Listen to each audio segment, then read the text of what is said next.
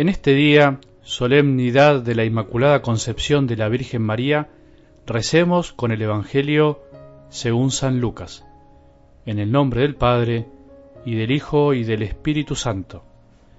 En el sexto mes, el ángel Gabriel fue enviado por Dios a una ciudad de Galilea llamada Nazaret, a una virgen que estaba comprometida con un hombre perteneciente a la familia de David, llamado José.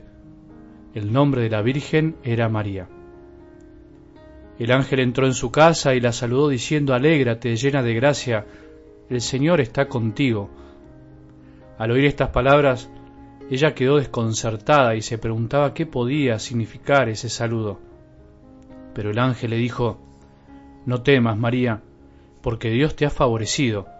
Concebirás y darás a luz un hijo y le pondrás por nombre Jesús él será grande y será llamado Hijo del Altísimo. El Señor Dios le dará el trono de David su padre, reinará sobre la casa de Jacob para siempre, y su reino no tendrá fin. María dijo al ángel, ¿Cómo puede ser eso si yo no tengo relaciones con ningún hombre? El ángel le respondió, El Espíritu Santo descenderá sobre ti, y el poder del Altísimo te cubrirá con su sombra por eso el niño será santo y será llamado Hijo de Dios. También tu parienta Isabel concibió un hijo a pesar de su vejez, y la que era considerada estéril ya se encuentra en su sexto mes, porque no hay nada imposible para Dios. María dijo entonces, Yo soy la servidora del Señor, que se cumpla en mí lo que has dicho. Y el ángel se alejó. Palabra del Señor.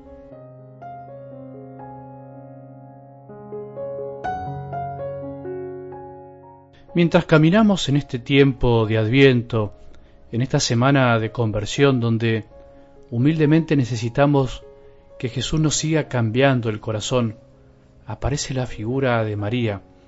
Ella siempre tiene que estar. María es también la gran protagonista del tiempo de espera hasta la Navidad. Ella supo esperar. Ella es la mujer de la esperanza, llevó a la esperanza en su vientre porque fue elegida para eso y supo decir que sí.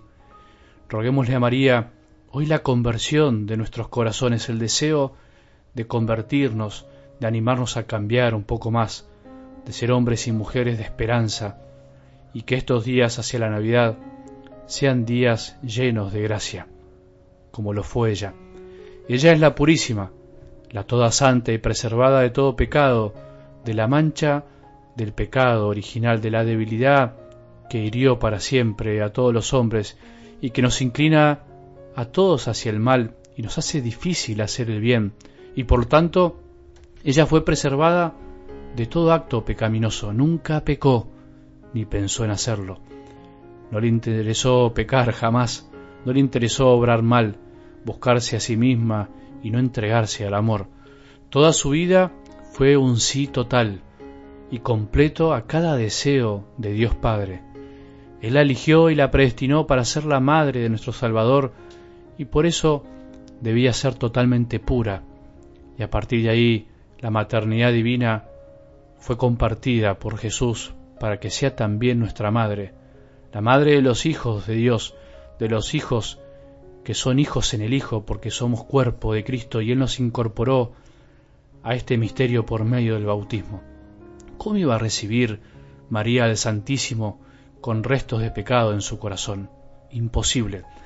Este dogma que hoy celebramos y que de algún modo está reflejado en algo del Evangelio de hoy no es una verdad fría, abstracta de nuestra fe. Es una verdad que toca lo más profundo de nuestro ser y nos da la esperanza y el consuelo para seguir caminando hacia la patria del cielo. Así son los dogmas, verdades vivas que nos dan luz para el camino. En realidad no celebramos un dogma, sino que celebramos la obra de Dios, en este caso en la Virgen Santísima.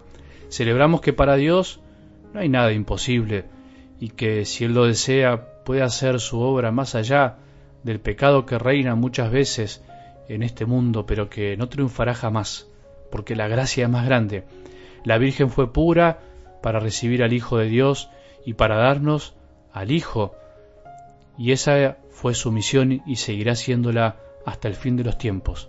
La Virgen anticipa con su vida lo que el Padre quiere para cada uno de nosotros, para vos y para mí, la santificación, la progresiva purificación de nuestra vida para poder llegar un día a verlo cara a cara.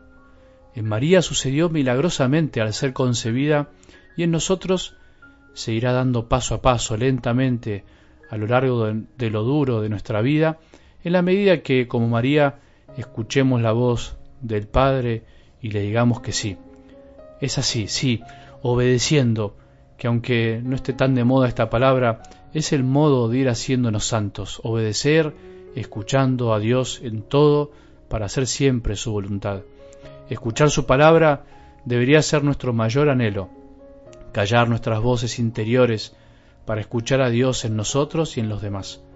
Dios jamás dejará de hablarnos.